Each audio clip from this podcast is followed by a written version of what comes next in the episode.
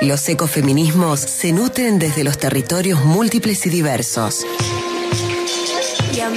Actúan como redes y sostenes que nos fortalecen potenciando el accionar colectivo y colaborativo. Llega a Te Quiero Verde la columna ecofeminista Pachamamita. Hola Cele Camacha, bienvenida, buenas tardes. Hola, ¿cómo están todos? Muy, buenas tardes. Muy bien, amiga querida.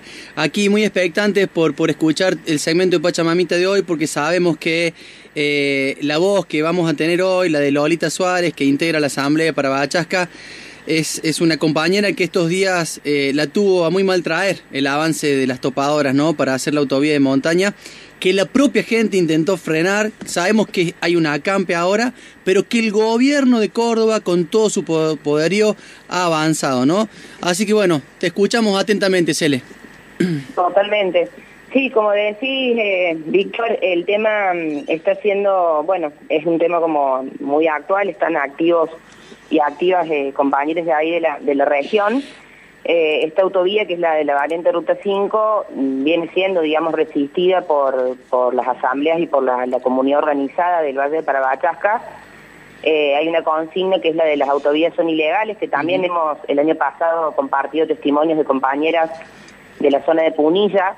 Eh, pero bueno, creo que es importante reflexionar brevemente sobre este tema de por qué, digamos, se dice que son ilegales las autovías dentro de lo que es la, legislación, digamos, de, la provincia de Córdoba en materia ambiental, eh, las audiencias públicas están, digamos, eh, aprobadas y se llevan a cabo, pero bueno, no son vinculantes. Entonces, habitualmente lo que sucede es que, mm, más allá de los resultados que se obtienen en estas audiencias públicas, eh, más, allá de la cantidad de gente que se opone, no digo tanto en Punilla como en Parabachasca, ha habido más del 80% de oposición a la realización de esta obra puntualmente o la obra de la autovía en Punilla. Eh, decimos que no tienen licencia social porque creo que también hay una desinformación, por eso acá es el rol de, los medios de comunicación que siempre destacamos intentando traer las voces desde los territorios y, replicar los mensajes de las personas que están inmersas y, y empapadas ¿no? de la temática y que han adquirido y, han buscado y bueno, se han esforzado por obtener información de primera mano, como es el caso de la Asamblea para Bachasca, eh, es importante que desde estos espacios podamos dar esas voces y comunicar el mensaje, eh, como decía recién, eh, informado, ¿no? y, con una experiencia concreta, una experiencia vivida en los territorios. Con respecto a la situación actualmente es que hay una, como decías recién, eh, una presencia en el, en el territorio, en, el kilómetro 47, y por qué se sostiene un acampe informativo, están, están comunicando eh, los vecinos, porque bueno, hay una urgencia también de informar a todos los habitantes del valle sobre los impactos que está generando estas topadoras de Paulina Hermanos, obviamente con eh, la complacencia del gobierno de Córdoba, con Caminos de las Sierras y con la, también la complacencia de comunes y municipios de todo el valle de Parabatasca y la justicia provincial, ¿Y qué es lo que están buscando, digamos, eh, difundir e informar, eh, en este caso los vecinos? Es justamente los impactos negativos, que son las razones por las cuales se, han opuesto, no solamente los vecinos, sino un montón de técnicas especializadas y personas que vienen trabajando la temática ambiental intentando su conservación.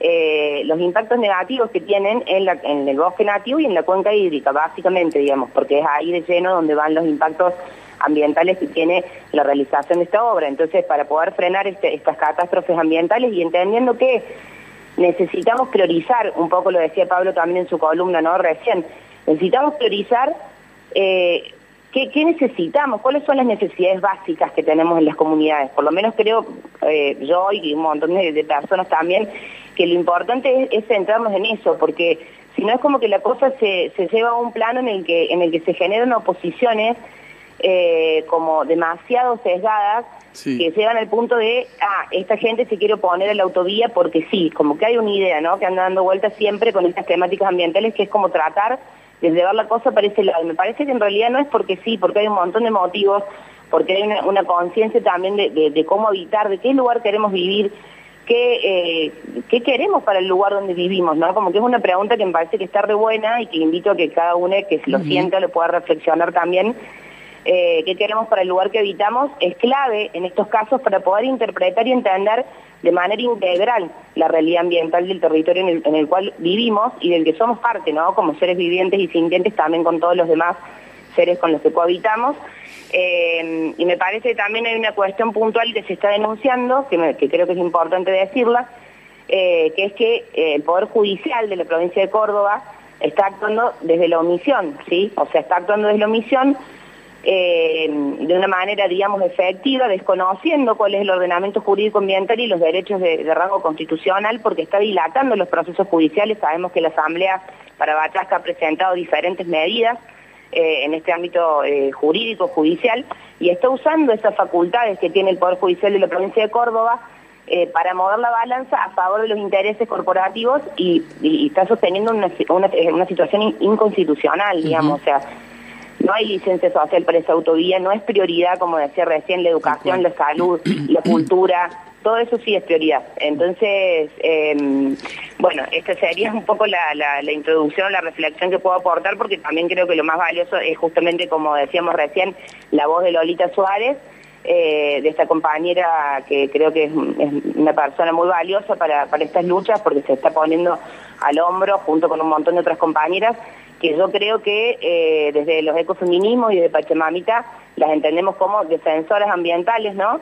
Eh, así que, bueno, es muy valioso este aporte y si, si les parece ya le escuchamos nomás a, a ellas. Que, buenísimo, Cele, buenísimo. Te, te, agradecemos muchísimo que hayas conseguido el testimonio de Lolita porque sabemos, sabemos que estaba con, con, mucha, con muchos requerimientos y que también Lolita en este momento haya puesto su voz, que ya viene poniendo su cuerpo, ¿no? Que haya puesto su voz por este momento y como muy bien decís vos, el ambiente es la prioridad el ambiente es la prioridad. Sin un ambiente saludable no hay vida posible. Lo venimos señalando desde que arrancó Te Quiero Verde el año pasado.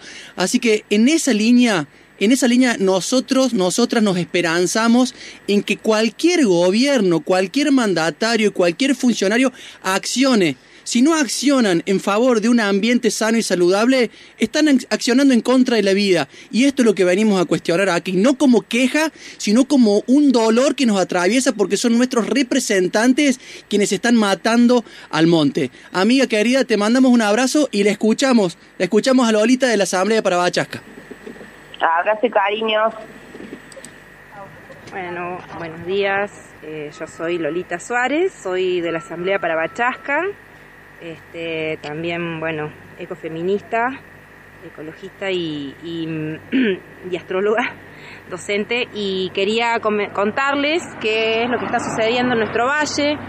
Hemos realizado un acampe en frente del obrador de la empresa Paolini Hermanos, que está con la obra de la autovía variante Ruta 5 eh, pasando la serranita, bueno, nos constituimos acá el sábado, eh, después de nuestra asamblea, decidimos realizar este acampe para frenar esta obra que, bueno, que atenta contra nuestra madre tierra, contra la Pachamama, contra el monte y todos los seres vivientes y sintientes que la habitan y por eso eh, decidimos defenderla haciendo este acampe que lo mantuvimos hasta hoy. Hemos hecho presentaciones judiciales varias, como amparos, que todavía no tenemos respuesta. Y bueno, hemos ahí resistido al accionar policial porque desde ayer eh, se ha presentado numerosa cantidad de, policías, guardia de infantería, patrullas rurales, eh, porque parece que para defender los intereses, ciertos intereses eh, de este gobierno provincial que se empeña en destruir la naturaleza, que se empeña en llenarnos de asfalto, para eso sí hay fuerzas policiales. Y, bueno, eh, afortunadamente ha sido todo de manera muy pacífica porque a nosotros lo que nos mueve es el amor, como decía antes, por nuestra Pachamama, nos mueve el amor por la tierra, nos mueve defender la vida y, bueno, por eso estamos acá. Hemos cantado, hemos ceremoniado, hemos debatido y vamos a continuar con otras estrategias, eh, pero esta lucha recién comienza este, bueno, como guerreros y guerreras de la luz que somos, vamos a continuar en esta, en esta lucha que tiene, bueno, que va, que va a seguir, digamos, que, que se va a seguir sosteniendo, que se va a seguir con otras, como dije, con otras estrategias judiciales, eh, políticas, espirituales también, porque también hemos hecho una hermosa ceremonia de la plegaria de las siete direcciones para pedir protección a nuestros guías espirituales, a nuestros ancestros y a las seres de las estrellas que nos acompañen y nos sostengan en, esta, en estas batallas. Así que bueno, invitar a, a, toda la ciudadanía, invitar a cordobesas, cordobeses que se sumen a esta lucha, que necesitamos cuerpos, necesitamos cuerpos que, cuerpos que se involucren, eh, porque el monte y la Pachamama nos, nos dan la vida a todos, o sea, el agua que bebemos de la canilla viene del monte, eh, hay seres en el monte que no pueden defenderse, entonces nosotros eh, como seres evolucionados eh, tenemos la responsabilidad de defenderlos y de defender la vida que queremos, cómo queremos vivir, es una buena pregunta que nosotros nos hacemos como asamblea, queremos vivir con monte, queremos vivir con agua, con nuestros ríos como son ahora, con aguas cristalinas, queremos disfrutar de la naturaleza, queremos disfrutar de nuestros árboles, de nuestros arbolitos autóctonos, que hoy también plantamos uno simbólicamente, un manzanito de campo. Y esa es la vida que queremos llevar, no queremos ir más rápido, porque no hay a dónde llegar. Eh, como dice la canción del rally, a la tierra volverás. De la tierra salimos y a la tierra volvemos. Y esta tierra es la que A la estamos- tierra volverás, no la hieras nunca más, porque ella cuida de tu flor, tu silencio, tu dolor, tu semilla y tu color, tu memoria y tu mañana.